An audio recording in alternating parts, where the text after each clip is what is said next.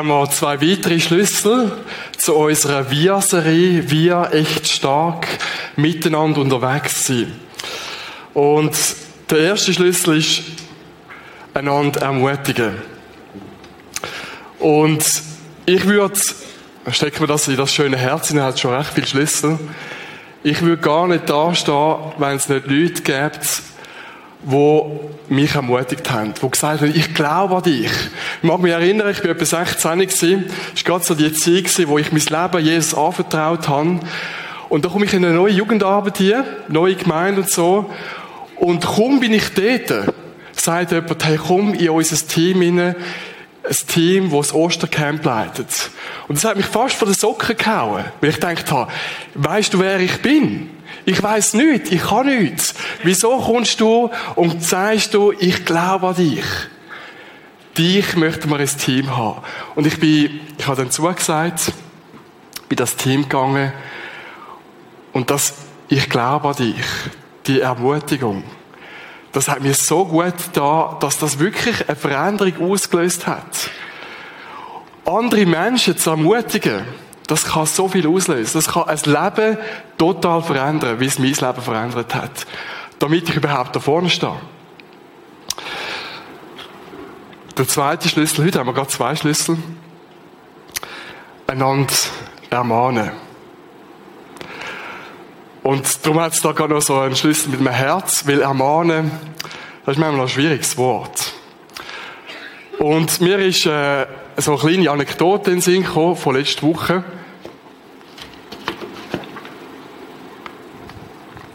Wir haben Alpha Weekend gehabt, ich bin weg gewesen, und meine Frau mit den drei Kindern ist alleine daheim gewesen. Und wenn es Nacht gibt, wird es immer so ein bisschen laut auch und äh, es, es läuft etwas. Und dann hat Barbara, meine Frau, am Mittler, am Micha gesagt, er hat, er hat ihn eben ermahnt, darum bin ich auf das überhaupt gekommen, er hat gesagt, Micha, es ist zu laut. Und dann hat er gesagt, Mami, ich bin nicht laut, ich bin begeistert.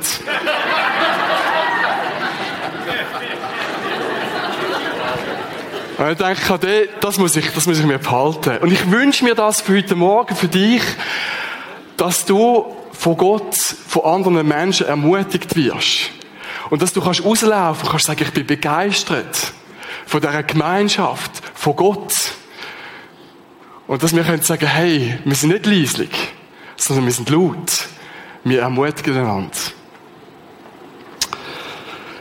Jetzt, Ermutigung, das kommt von Mensch zu Mensch unterschiedlich darauf an. Ich bin eher jemand, der sehr kritisch ist mit mir selber. Und das färbt natürlich auch ab, wie ich mit anderen Menschen umgehe. Und dass ich dann eher so finde, vielleicht geht es dir auch so, erst wenn es wirklich top ist, also wenn man es nicht mehr toppen kann, dann sage ich etwas. Also wenn der Nachbar zum Beispiel irgendwo Schweizer Weltmeister wird im Hasenzüchterverein und vielleicht sogar noch ein Interview bei 10 vor 10 hat, dann sage ich ihm etwas, dass er super gemacht hat. Und vielleicht auch sage ich nicht mehr, weil ich denke, jetzt haben sie eh schon viel gesagt. Oder du sagst, hey, erst wenn, wenn es jemand verdient hat, sage ich etwas. Oder? Vielleicht geht es dir so. Oder du sagst, ich weiß gar nicht, was ich soll sagen. Ich weiß nicht, was ich Positives kann sagen. Ich kann ja nicht jedem sagen, du hast eine schöne Nase. Ich hätte wirklich auch eine krumme Nase. Wenn ich alle anderen ermutige, wer ermutigt denn mich? Das ist manchmal auch so ein Thema, oder? Ich kann doch nicht alle ermutigen. Und darum möchten wir auf das das Thema, wo so viel auslösen kann und doch oft so rar ist, möchte mal so ein bisschen eingraben und schauen, was sagt denn die Bibel dazu. Und da gibt es eine super Geschichte, eine ermutigende Geschichte in der Bibel inne, Matthäus. Die Geschichte von Matthäus steht im Lukas 5, 27 bis 28. Da steht, später, als Jesus die Stadt verließ, sah er einen Steuereintreiber namens Levi. Der hat auch Matthäus geheißen vor seinem Zollhäuschen sitzen. Komm, folge mir nach, sagte Jesus zu ihm. Da stand Levi auf, ließ alles liegen und folgte ihm nach. Da stand Levi auf, ließ alles liegen und folgte ihm nach. Was ist passiert, dass in dem gestandenen Businessman, dass der alles hinrührt. Und ich meine, die Zollhäusli, die sind begehrt gewesen, oder? Die haben darauf gewartet, dass ich auch so eins darf haben. Dass er alles hinschmeißt und dem Jesus nachfolgt. Ich glaube, das war irgendeine Faszination gewesen, wo ihn dazu bewegt hat. Ich weiß nicht genau. Ich weiß nicht, wie es dir geht. Wenn ich fasziniert bin von etwas, dann kann ich auch alles anschmeißen. Also wenn du sagst, komm, wir gehen zusammen Gleitschirm fliegen, super Thermik heute, dann schmeißt ich auch alles an. Irgendetwas hat den Matthäus total fasziniert, dass er sagt, hey, ich möchte dem Jesus nachfolgen. Komm, folge mir nach. Und wir müssen wissen, der Matthäus, der ist zunderst unten in der Beliebtheitsskala gewesen. Der hat niemand wollen, der hat niemand angeschaut. Der hat mit der Besatzungsmacht geschafft. Der hat in die eigene Tasche eingewirtschaftet. Der hat die Leute ausgenommen. Der ist sogar verhasster gewesen wie Besatzungsmacht. So verhasst, dass er nicht hat dürfen teilnehmen an den ähm, religiösen Ritualen im Tempel. Das hat niemand wollen. Und da kommt Jesus. Musst du das mal vorstellen? Musst du das mal vor Augen haben? Da kommt Jesus, schaut ihn an, nimmt ihn wahr und sagt, ich glaube an dich. Komm, folg mir nach. Und das hat beim Matthäus total etwas ausgelöst. Also da hat es einen richtigen Richtungswechsel gegeben, dass er sagt, hey, ich schmeiß alles an, da hat jemand für mich einen neuen Weg. Und der Matthäus wird ermutigt, zu dem zu werden, was Gott von Anfang an mit seinem Leben gedacht hat. Nämlich ein Leben in Gemeinschaft mit Gott. Und der Matthäus ist einer von den zwölf Jüngern, wo eine Revolution auslöst. Wo das Matthäus-Evangelium schreibt. So etwas Geniales. Und ich weiß nicht, wie es dir geht, ob du das auch wünschst und sagst, ich möchte auch so rausgerufen werden aus meiner Lebenssituation. Es ist so schwierig, die in der Ehe, am Arbeitsplatz. Wie hast du den Wunsch, dass Jesus heute Morgen zu dir kommt, da im Saal? Oder im Kino oder im Live-Channel? Wenn du die am Hören bist, dass Jesus zu dir kommt und sagt, hey, ich möchte dich in meinem Team haben. Ich glaube an dich. Komm, folg mir nach. Und dann sagst du, ja, aber Jesus, ich bin so grau im Haus. Also, der Nachbar, der links von mir zum Beispiel, der kannst du ja fragen. Und Jesus sagt, nein, dich, ich will dich. Und Ermutigung, das ist so etwas Wohlwollend, so etwas Gutes. Wir wünschen uns das alle. Und doch erleben wir es so wenig. Zurück zu der Geschichte mit unserem Obergangster Matthäus, der Zolleintreiber. Weiter geht's mit Ermahnung, nämlich Lukas 5, 29 bis 30 steht. Kurz darauf lud Levi, das ist eben der Matthäus, Jesus als Ehrengast zu einem Festessen in sein Haus ein. Viele mit Levi befreundete Steuereinnehmer und andere Gäste waren anwesend. Da machten die Pharisäer und Schriftgelehrten den Jüngern von Jesus heftige Vorhaltungen. Wie könnt ihr nur mit diesem Abschaum essen und trinken? Also die Pharisäer und Schriftgelehrten, das sind so religiöse Führer gewesen die religiöse Elite, wo ganz krasse System aufgelegt haben, was ein Mensch alles muss und nicht darf. Und sie sagen Jesus. Also sie sagen es nicht direkt, oder? Sie sagen es den Jüngern, sie sagen, Jesus, wie kannst du mit so jemandem zusammen essen, Zeit verbringen, wo so gottesverachtende Sachen macht? Oder? Wie kannst du mit jemandem deine Zeit verbringen, wo Dreck am Stecken hat? Und sie sagen, mit dem Abschaum. Also, stellt euch mal das vor, was für ein Menschenbild die haben. So verachtend, so verletzend. Was sagt Jesus dazu? Ist jetzt Jesus einfach der Ermutiger, der sagt, hey, der Matthäus ist easy, das ist schon gut, lass ihn in Ruhe.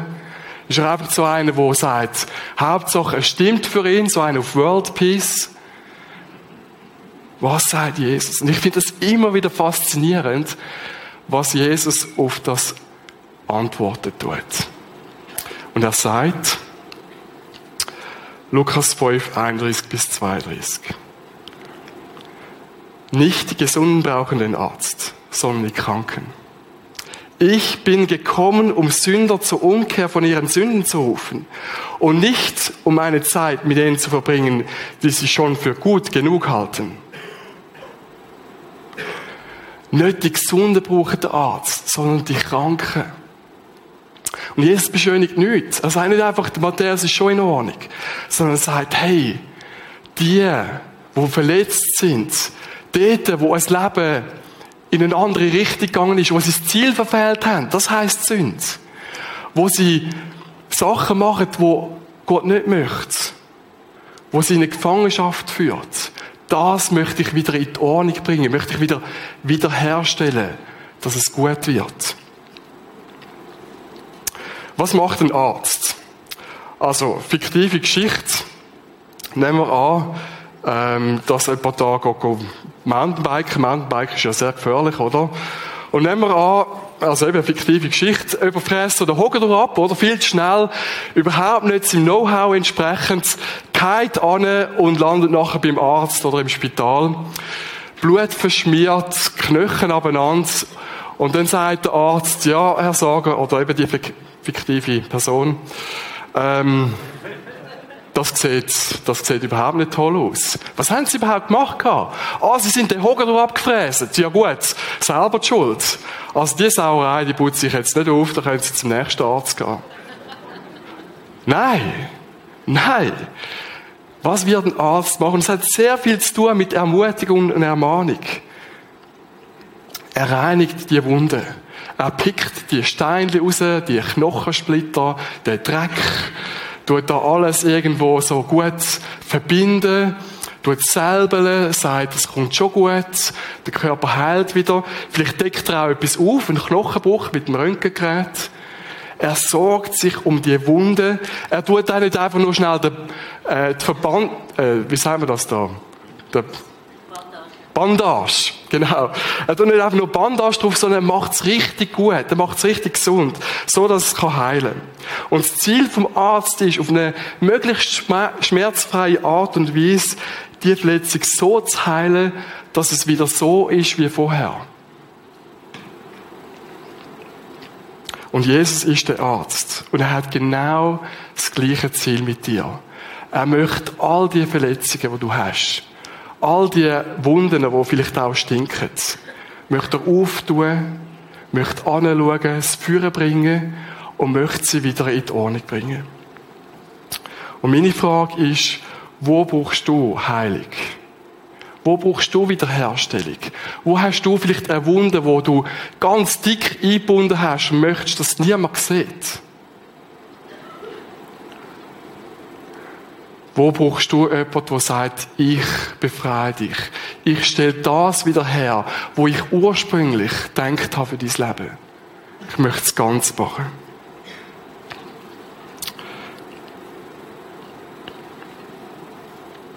Ja, aber Jesus, wenn jetzt jemand wirklich ein Seich gemacht hat, wenn er jetzt wirklich irgendwo seine Frau betrogen hat oder irgendjemand hintergangen hat, dann muss man doch das deutsch und deutlich sagen, oder?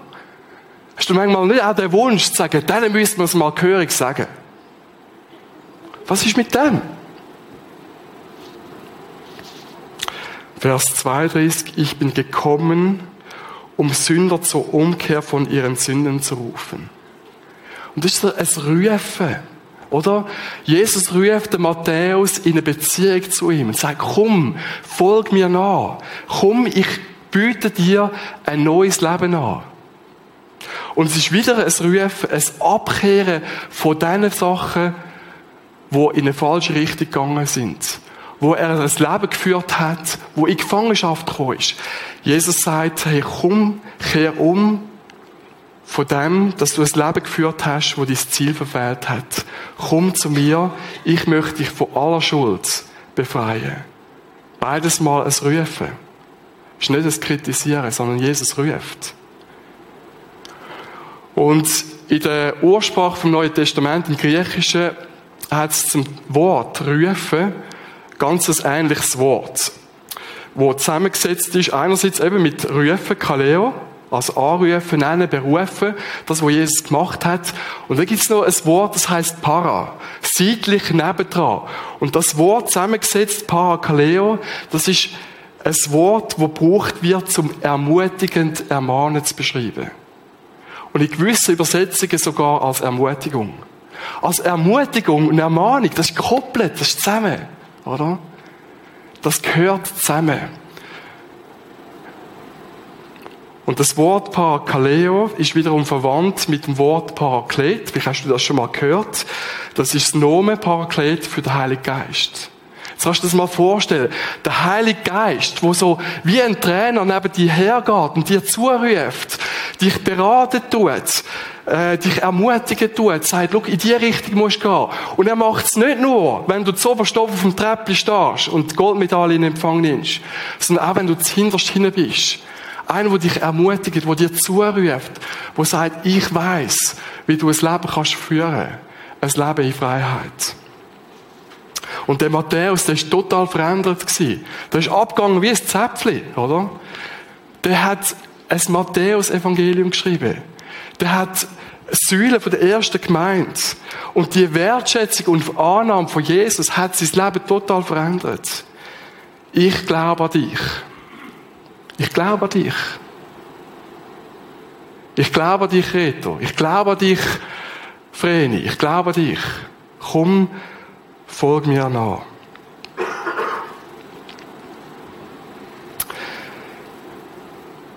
Zu welchem Umgang fordert mich die Bibel da raus? Das ist Jesus. Wie soll ich das machen?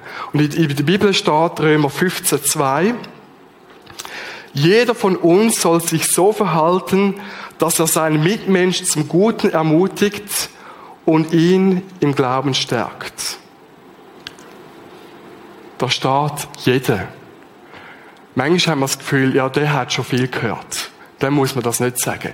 Jeder Einzelne braucht Ermutigung. Die Nächste, du brauchst es.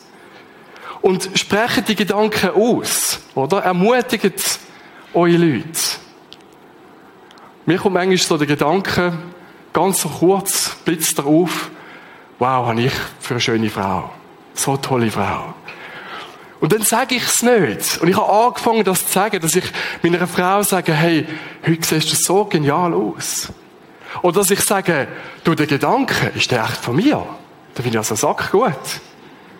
Nein. Du hast so viel Erkenntnis und Weisheit. So genial mit dir zusammen zu leben. Und ich möchte euch herausfordern, Männer, sagt das euren Frauen. Ermutigend sie. Das ist manchmal genial zu hören, dass, dass dann meine Frau sagt, hey, das, was du heute Morgen gesagt hast, das hat meinen Tag verändert. Und wenn ihr keine Frau habt oder keinen Mann habt, ihr könnt auch euren Freund, eure Freundin, euren Nachbar ermutigen. Macht das. Sprecht die Gedanken aus. Man kann nicht zu wenig ermutigen. Dann geht's weiter. Es heißt zum Guten ermutigt. Ermutigung ist nicht abhängig von dem, was ich alles kann. Es heißt nicht ermutigen zu dem, was die Person schon alles kann, sondern zum Guten. Nicht einfach, weil wir gut sind, sollen wir einander ermutigen, sondern zum Guten. Und zwar, da möchte ich euch auch eine Ermutigung weitergeben. Letzte Woche haben wir Alpha Weekend gehabt. Und die ganze Gemeinde hat für das Weekend betet. 24 Stunden. Und ich möchte euch einfach sagen, es hat so viel ausgelöst. Ihr hättet müsst dabei sein.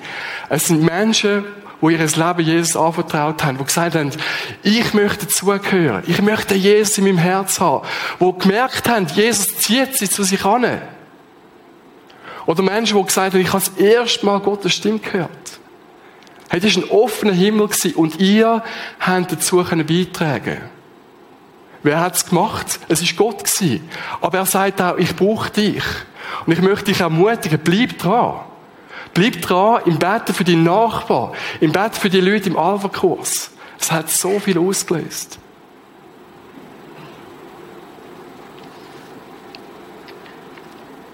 Und dann heißt es weiter, und im Glauben stärkt. Ermutigung ist aufbauen und zur Seite stehen und anführen. In der Elberfelder Übersetzung zu dieser Bibelstelle heißt im Glauben stärkt heißt dann zur Erbauung. Und das Wort wieder im Griechischen ist ein technisches Wort, wo es darum geht, ein Haus zu bauen. Jetzt, ich habe zwei Bilder mitgebracht von einer Baustelle. Beim Hausbau, da sieht man nicht immer so viel. Das ist jetzt erst das Fundament. Und das zweite Bild, da sieht man dann schon ein bisschen mehr, was, was, was am Entstehen ist. Man sieht es nicht immer vollständig. Aber Gott möchte dich brauchen, dass du durch Ermutigung andere Menschen aufbaust. Dass sie zu so Häuser werden, so stabile Häuser. So wie es sich Gott vorgestellt hat. Vielleicht siehst du erst das, oder? Aber Gott braucht dich, damit andere Menschen aufgebaut werden. Gott ist der Architekt, aber wir können seine rechte Hand sein. Und das geht so, indem ich vielleicht mal sage, hey, in der und der Situation habe ich das erlebt mit Jesus. Setz dein Vertrauen auf das Fundament Jesus. Oder dass du jemanden ermutigst in dem, was er, was er macht. Oder ermutigst zu etwas Gutem, was er macht. Und das baut eine große Säule auf. Gerade ihr als Eltern, Ihr könnt euer Kind mega aufbauen, also starke Häuser. Ermutigung und Ermahnung ist verborgene Schätze für bringen.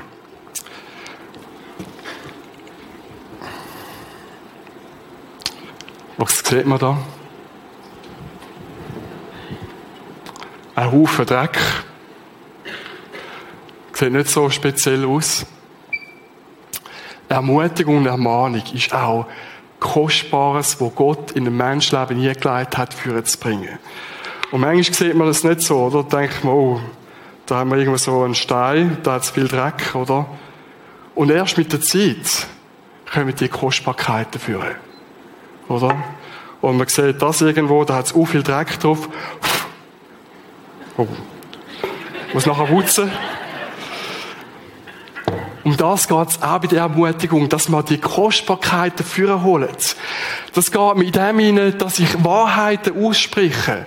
Meine Frau hat mal eine Strategiewochenende, nicht von dieser Gemeinde, ist sie zu einer Frau angegangen und hat gesagt, hey, ich finde, du siehst so schön aus. Und die Frau ist in Tränen ausgebrochen.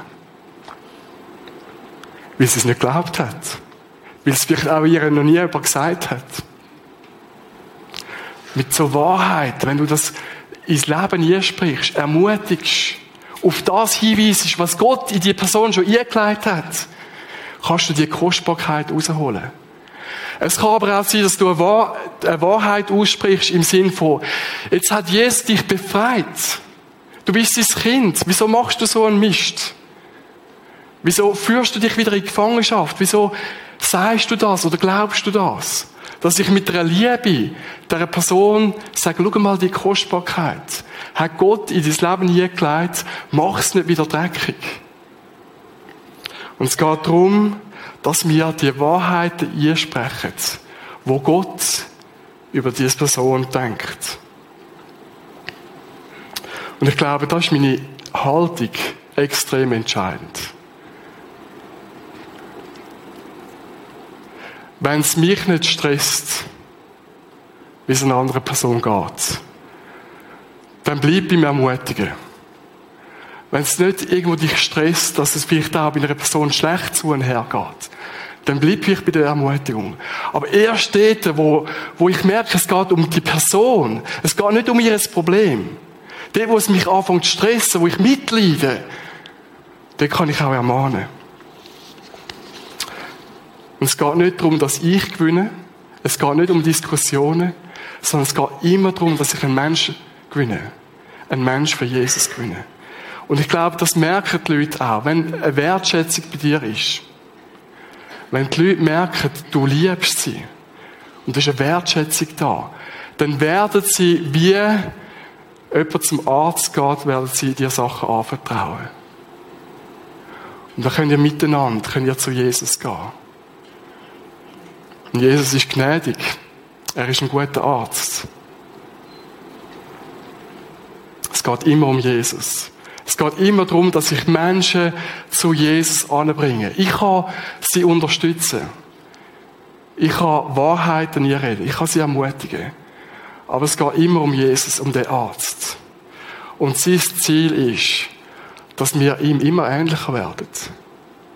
Und das finde ich so genial. Du kannst beitragen, dass eine Person sich aufmacht und zu dem Arzt geht. Indem du sie ermutigst. Indem du Wahrheiten ihr redest. Was könnten deine nächsten Schritte sein? Die nächsten Schritte für dich in deiner Gruppe. Wir haben ja von Kleingruppen oder Groups, von deiner Nachbarschaft, in deiner Familie. Glaube, ganz, ganz wichtig ist, ganz, ganz wichtig, macht es nicht aus eigener Kraft, sondern knündelt aber morgen früh und sagt, Jesus, da bin ich, schenk mir Liebe.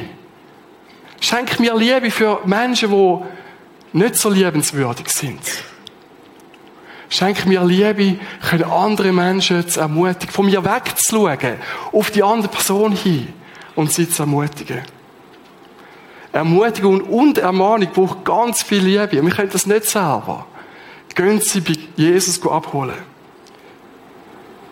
Und dann bittet Gott dir, eine Person aufs Herz zu legen. Und sag Jesus, wer möchtest du, dass ich heute ermutige oder ermutigend ermahne? Weil, also das ist auch schon gut. Wenn du jetzt einfach alle ermutigst, das ist auch gut. Oder? Du kannst jetzt zu jedem angehen, wo, wo du siehst und mit ihm schwätzen und ihm etwas ermutigend sagen. Das ist super. Mach das. Aber du kannst auch Gott fragen, wer? Und dann siehst du vielleicht eine Person, die hinten im Ecken ist, wo niemand zugeht. Oder der mühsame Arbeitskollege. Und Gott kann dir etwas zeigen, wo verborgen ist, wie der Kristall da in dem Blumentopf in der Erde. Und du kannst etwas führen bringen an dieser Kostbarkeit. Echte Ermutigung holt im anderen Kostbarkeiten führen, wie es du dir noch nie vorgestellt hast. Ich glaube, wenn wir das machen, einander ermutigen, mit Liebe, wenn wir einander ermutigend ermahnen, dann wird die Gemeinde anders sein. Dann wird dein Umfeld anders sein. Dann wird deine Ehe anders sein. Und mit der Hilfe von Jesus können wir das tun. Amen.